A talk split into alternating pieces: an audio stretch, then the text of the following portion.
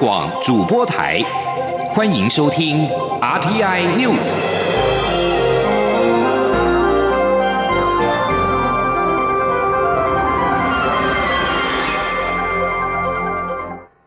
各位好，我是主播王玉伟，欢迎收听这节央广主播台提供给您的 RTI News。今天是二零一九年十月十五号。新闻首先带您关注的是劳动权益。Foodpanda 及 Uber Eats 等两大美食平台接连发生了外送员车祸死亡的案件。劳动部十四号与地方政府前往这两家公司进行劳动检查，并且认定外送员与平台具有雇佣关系，雇主必须于期限内给予职灾补偿。另外两家业者若是未能提供劳工出勤记录等资料，最快十六号将依法开罚，最高新台币一百七十五万元。劳动部并且预告，两周内将针对所有的美食外送平台实施专案劳检。前天央广记者谢佳欣的采访报道。国内两大美食外送平台 Foodpanda 以及 Uber Eats 在国庆连假期间接连发生外送员车祸死亡，唤起社会对外送员劳动权益的重视。劳动部十四号也紧急协同台北市、桃园市劳检处前往这两家平台的总公司做劳检。劳动部晚间召开记者会说明，由平台与两名过世外送员订定的合约内容判定，业者对外送员具有一定程度的指挥监督，并且。具有组织从属性，认定双方为雇佣关系。劳动部职业安全卫生署署长邹子莲说：“包括指定工作时段，在没有呃选择时段的时候，必须二十小时回复公司；然后服务期间需穿制服，使用制式名牌图示的保温箱，粘贴机车车身品牌等贴纸等规定。我们认为业者与离灾者。”具有一定程度的指挥关系，也就是组织从属性，所以我们认为双方应该是有雇佣关系。劳动部强调，业者没有给予这两位离世的外送员劳工保险，将依劳保条例开罚。且两位劳工是因工作死亡，雇主需于期限内给予劳基法规定的职灾补偿。而此次劳检中也发现，两家业者至今都没有提供劳工名卡、工资清册及出勤记录等资料。如这两天不提供，可依法分别裁罚，最高可罚至新台币一百七十五万元，最快于十六号开罚。劳动部表示，将于两周内针对所有美食外送平台实施专案劳检，如有违规，会追踪复查，确定业者在限期内改善。中央广播电台记者谢嘉欣采访报道。对于劳动部认定夫偏打击 Uber Eats 与外送员属雇佣关系，劳团表示肯定，也希望劳动部能够透过劳检更积极，让雇主善尽应有的法定义务。台湾劳工阵线秘书长孙友莲表示，台湾的外送平台不是第一天有这些问题，在认定雇佣关系之后，希望劳动部有更积极的做法，保障不只是劳保，包括预防职灾发生的法定义务。劳基法当中除了职灾外，其他相关义务都应该改善，要透过更严密的劳动检查，让劳动者的权益有更充分的保护。美食外送平台的外送员车祸频传，在墨西哥等国家也屡传事故，衍生出许多死伤理赔的问题，但是并未能减缓 Uber Eats 的快速扩张。科技新闻网站 The Verge 在今年七月报道，在先前半年多，墨西哥共有五名 Uber Eats 外送员死于车祸当中，另外有数十名外送员受伤，Uber 的保险却无济于事。除了墨西哥、美国的费城及布鲁克林、澳洲雪梨、哥斯达黎加、阿根廷以及西班牙等地，也有 Uber Eats、Glovo、Caviar 以及 Rapid 等手机应用城市的网络点餐外送员在工作时丧生。在阿根廷及智利，Uber Eats 及以及 Rapid 的外送员已经有组织成立，正在推动立法保护他们的劳工权益。墨西哥外送员则是有共同的不满，包括薪资不稳定、缺少健康保险以及面临死伤的风险。而在南非，有数千名机车骑士从事外送工作，从业者主要是移民。专家警告，这种零工经济使得当局更难监管工作情况，并执行劳工法规。而新创产业除了要注重劳动权益之外，资金更是不可或缺。国发会在十四号公布了国发基金创业天使投资方案第三季的投资成果。主委陈美玲指出，国发基金已经开始化被动为主动，主动找寻潜力案源，未来希望能够深入调查，了解产业以及相关的生态系现况。另外一方面，目前也正着手进行国发基金的组织调整，希望能够引进多元人才，加强投后管理，希望年底之前能够获得行政院定调，明年正式启动。前天央广记者谢嘉欣的采访报道。国发基金创业天使投资方案截至十月十四号，已核准投资五十七家新创业者，投下约新台币七点五八亿元，连同天使投资人、其他民间投资人共同挹注的金额，推升新创产业总投资金额超过二十二点五一亿元。国发会主委陈美玲指出，五十七家新创业者中，以电子科技业占比四成最多，其次为生医产业、电商相关。而这些新创也不只与单一技术有关，而是涵盖物联网、AR、VR、区块链、云端设计、金融科技、五 G 等领域，与数位经济跨领域的趋势相符。陈美玲提到，国发基金已开始做调整，希望增加灵活度，并且有更弹性的制度。让国发基金更能发挥功能，例如目前已和创投合作，并要求同仁化被动为主动，参加论坛、新创活动来寻找案源，不要只是坐等电话上门。另外，未来也希望加强深入了解产业脉动与生态系，并加强投资后的相关管理。他说：“如果我们投资的金额达可以可以有董事的这一个资格的话，我们会指派董事，然后我们透过董事来了解公司的运作的状况。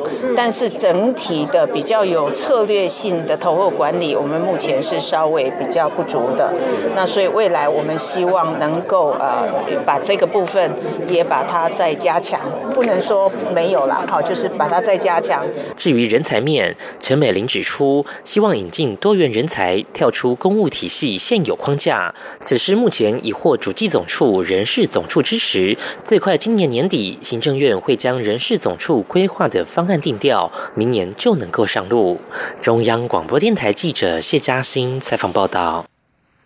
继续要关注的是消防员的劳动权益。台中大雅工厂大火造成两名消防员殉职，引发外界关切消防法修法的进度。立法院朝野党团在十四号针对消防法修正草案进行朝野协商，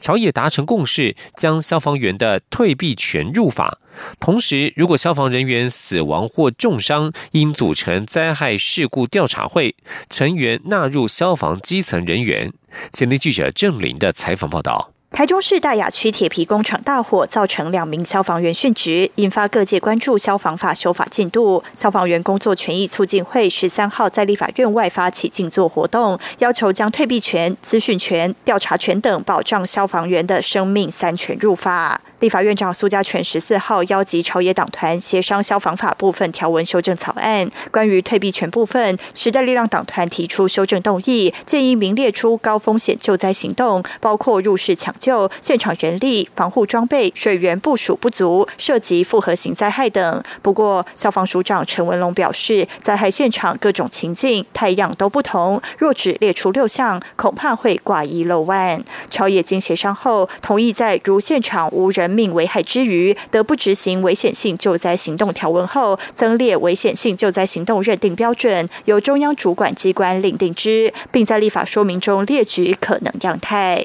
另外，朝野党团也针对调查权讨论多时。内政部原先仅针对抢救火灾造成重大伤亡事故原因成立调查会，不过时代力量及国民党团都认为消防业务广泛，不该局限于火灾。苏家全也同意在野党看法，因为我们。消防法啊，不只是火灾啦，你看我们特搜队去地震，都要去找人，那个都是危险的。找他。好，哎，啊，所以应该是把它的范围。扩大到灾害事故是对的啦。不要陷于火灾了。经协商后，朝野党团达成共识，将调查范围扩大到灾害事故。调查会的名称则改为灾害事故调查会，且成员要将基层消防团体代表纳入。苏家全指出，待市政总质询结束后，消防法修正草案就排入院会讨论事项第一案，尽快三读通过。央广记者郑玲采访报道。接下来这起灾害事故的调查后续也值得关注。宜兰南方澳跨港大桥经立法委员黄国昌追查之后，发现进行桥梁检测的建行科技大学陈明正团队，竟然从得标、监审到审查都是自己一手包办。之后，十四号立委黄国昌再度爆料，公路总局第四区养护工程处在二零一七年完成的桥梁检测，同样是委由陈明正团队执行，但是团队成员竟然包含了工作人员的家人，而且。还不具备桥梁检测的资格。今天央网记者吴丽君的采访报道。立委黄国昌十四号在立法院交通委员会质询时指出，他日前发函要求公路总局提供在二零一六年为南方澳大桥做虚位不实检测的陈明正团队桥梁检测的完整资料，以及公路总局二零一七年度委外进行桥梁安全检查工作的报告，但迄今仍未收到，原因是什么？对此，第四区养护工程处处长。李顺成答询表示，由于承办人最近刚去职，因此搜集资料较慢，但十四号下午即可交给委员。黄国昌惊讶表示，用纳税人做的桥梁检测，攸关行车安全，应进行上网公告，怎可因承办人去职，该有的报告就找不到？不过黄国昌话锋一转，表示没有没关系，因为他还是拿。到了，并进一步询问公路总局会让没有桥梁检测资格的人去做检测吗？公路总局则表示，桥梁检测是在二零一六年委外，交通部则是在二零一七年五月才颁布桥检人员资格。但黄国昌质疑，这份报告是在二零一七年底结案，也是在交通部要求有桥检资格以后，但进行检测的陈明正。团队成员竟然包含工作人员的家人，而且还不具桥梁检测资格。黄国昌说：“那我拿到了这个建行科技大学陈明正团队他们做的桥梁检测成果报告以后，更离谱的事情是说，交报告出来的时间点不就是二零一七年年底吗？那他们去做桥梁检测，有一大部分都是要求检测资格有以后，那没有检测资格的人，我直接秀给你看呐。”上面有里面工作人员的父母、妻子、老公，全部都拿高额的酬金，这些人都没资格哦。然后有一堆临时工，全部叫做工读生。一个月拿四千块。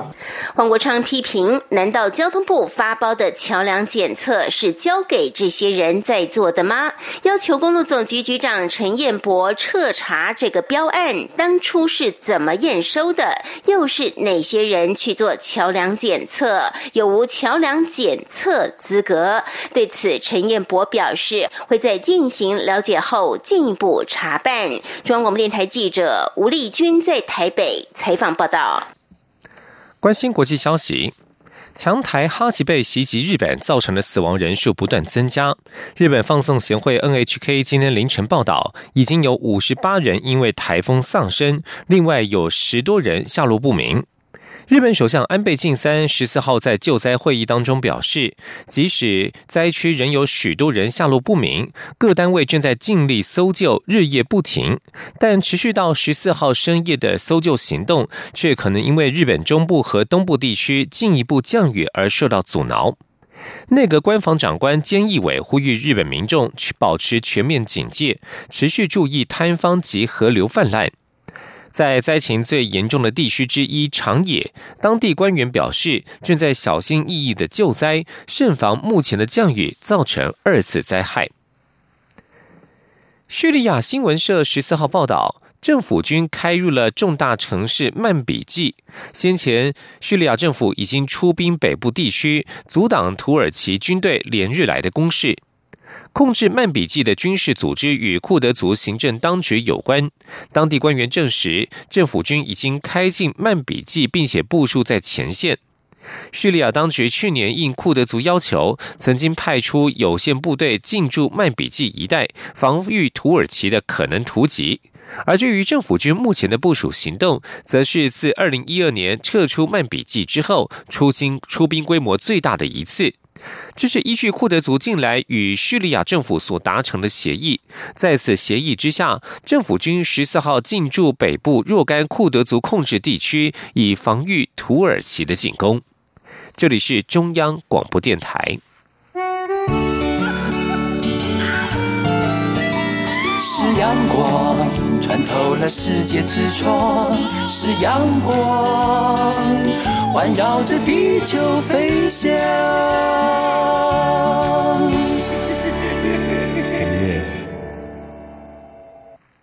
各位好，我是主播王玉伟，欢迎继续收听新闻，关注选战焦点。国民党总统参选人韩国瑜的全国竞选总部下个月在高雄成立。国民党主席吴敦义十四号被媒体问到是否会担任韩国瑜竞选总部的主委，他表示自己公务繁忙，而且还要辅选立委，因此已经由秘书长曾永权出任韩国瑜竞总的总干事，而他则是可以接任名誉主委一职。前天央广记者刘品熙的采访报道。外传国民党总统参选人韩国瑜将请假三个月，全力投入总统大选。韩国瑜预计十五号开完市政会议后请假，自十六号起从屏东出发，展开全台倾听之旅。不过，韩国瑜十四号下午受访时仍不愿证实，只表示请假会照程序，并向外界报告。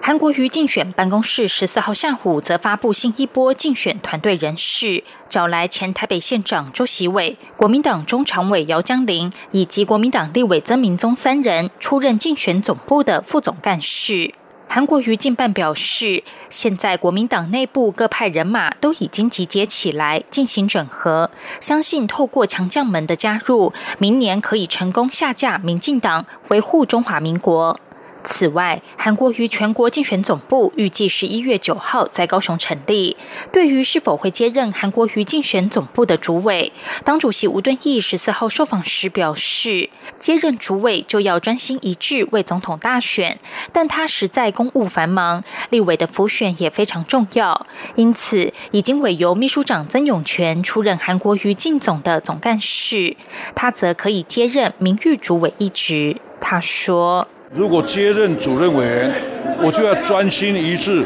为总统候选人，又要接待来宾，又要开会，要主持各种活动。我有立法委员的补选也非常重要，所以已经由第一副主席兼秘书长担任韩国瑜总部的总干事了。第一副主席兼秘书长就是实际上可以调动全党的各种。干部或者能力哈，所以不要重叠了。我可以接任名誉主任委员都可以啊。媒体询问红海集团创办人郭台铭能否帮国民党立委站台，吴敦义说，郭台铭如果不选总统，而且与国民党理念一致，也就是坚定支持中华民国的信念与原则，那郭台铭帮国民党立委站台，哪有拒绝之理？央广记者刘品熙的采访报道。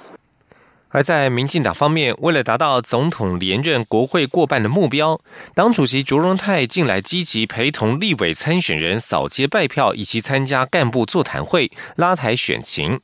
针对国会关键战区新北市，卓荣泰十四号表示，民进党在新北的立委席次目前为九席，防守线就是九席。而民进党的最强母鸡是蔡英文总统，而他则是民进党的负责人，也会尽职责工作，力拼护国保台。今天记者刘玉秋的采访报道。二零二零大选进入倒数计时，民进党会达总统连任、国会过半的目标。民进党主席卓荣泰近来积极在新北辅选多名立委参选人，陪同扫街拜票或参加干部座谈会，希望国会关键战区的新北十二个立委席次中，民进党优先稳住现有的九席立委，再抢攻其他三席。面对国民党新北战区喊出“做六抢七晃八”，卓荣泰十四号出席。民进党立委苏巧慧的基层座谈会时，受访表示。民进党新北战略为防九，防守线就是九席，而护国保台就是这次大选的主轴。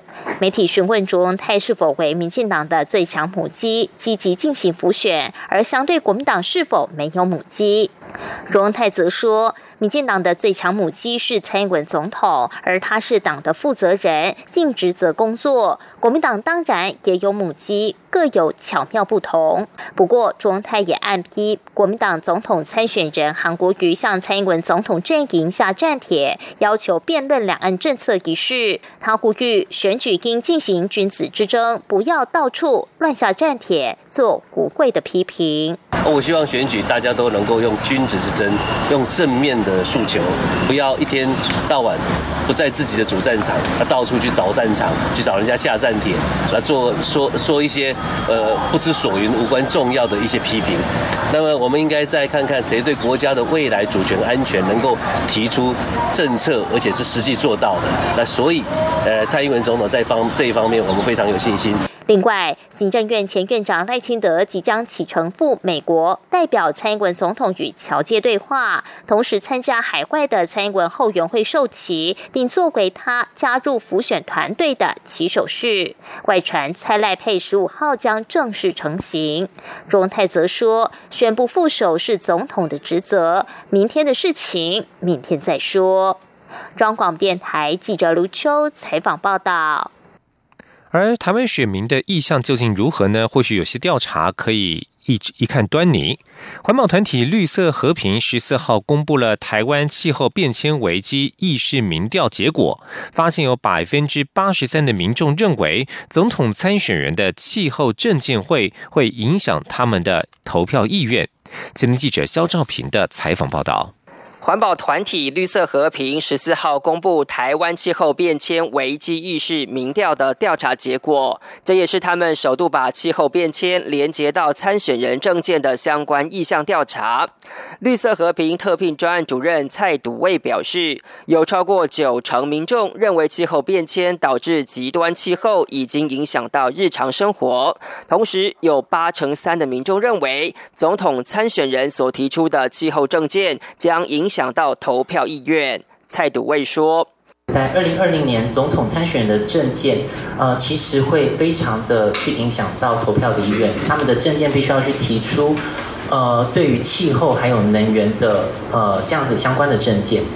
不过，蔡笃卫认为，不管是现任政府、总统参选人，目前大部分所提出的政见都是中短期，或是没有可行步骤，且也欠缺深度与广度，因此民众也无法有进一步的监督政府相关依据。蔡笃卫说，在这些口号下面，我们的具体可行的办法其实还是相当的稀少，尤其是没有办法跟民众沟通，说我们要怎么样子去达到，我们应该遵循什么样子的路径去。达到，所以民众在不安感之下，他们也没有办法去监督政府，真的会怎么做到？而为了理解总统参选人的气候政见，绿色和平也提出气候曙光宣言。蔡笃卫表示，他们透过主要目标、关键路径与气候治理等三大面向，进一步设定包含长期能源转型计划、发展永续能源、加速脱碳经济、减缓与调试并行、鼓励地方参与、兼顾公平正义等六项指标，要求总统参选人提出回应。他们也会根据回复内容给予评分，并在网站公布结果。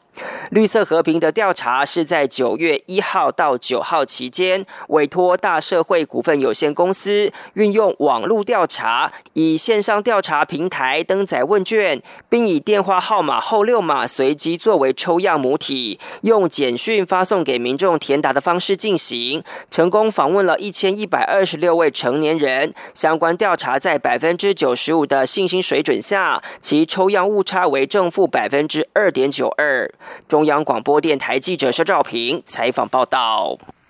接下来这份调查要关心台湾的弱势族群。渣打银行与天下杂志辅仁大学合作进行弱势青年职业梦想大调查，在十四号公布结果。调查发现，台湾的弱势青年包括了视障者或是中低收入户，在毕业之后，因为经济压力需要尽早投入职场，导致无法继续追求学业；也因为学历不足，无法追求更好的工作，使得这些孩子在毕业之后也是梦想失落的开始。呼吁大众支持，让他们能够拥有翻转世袭贫穷的机会。前年记者陈林信宏的采访报道。英商渣打银行与天下杂志辅仁大学合作弱势青年职业梦想调查，发现有八成视障者孩子的梦想职业相当多元，他们希望能成为一位老师、表演工作者或是民宿、饭店老板等，但也认为追求梦想最大障碍是能从事职业类别不多，最希望获得多元工作的机会。至于有六成的中低收入户孩子，则希望成为经济独立的餐饮店老板，或是从事生活以及服饰。用品老板等这两个族群都期待拥有梦想工作，并能获得经济和生活品质的提升。辅仁大学统计资讯学系教授梁德新说：“其实呢，视障者觉得自己是可以当老师的，可以当表演工作者，当当各式各样的工作，甚至公务员。然后呢，他们的职业并没有一个特殊高比例的职业，他们的比例非常均匀的分在分散在各种多元的职业上。”那么呢？但是中低收入户呢？第一个想到的问题就是钱，就是经济，怎么生活？所以他期待经济独立。视障者及中低收入学生从事梦想职业比例高，但调查结果也显示，中低收入学生在毕业后因为经济的压力，需要尽早投入职场，导致无法继续追求学业，但却因学历不足而无法追求更好的工作，使得这些孩子在毕业后也是梦想失落的开始。因此，外资银行渣打也启动了 Future Makers 全球计划，希望协助十六到三十五岁的青年达。成梦想，渣打银行总经理林远栋说：“重要的是，这个不是只是帮助了五百五十位的市长朋友，是五百五十个家庭啊！这些朋友自己经济独立，也为他家庭可以做出贡献。但我认为更重要的是，这些朋友他的努力付出，他的成就，对整个社会是会有一个非常正面的一个影响。” Future Max 全球公益计划，张达银也向大型企业倡议，希望一起携手帮助这些弱势青年，让他们不再陷于贫穷循环。中央广播电台记者陈林信宏报道。焦点转到国际间，关注香港的情势。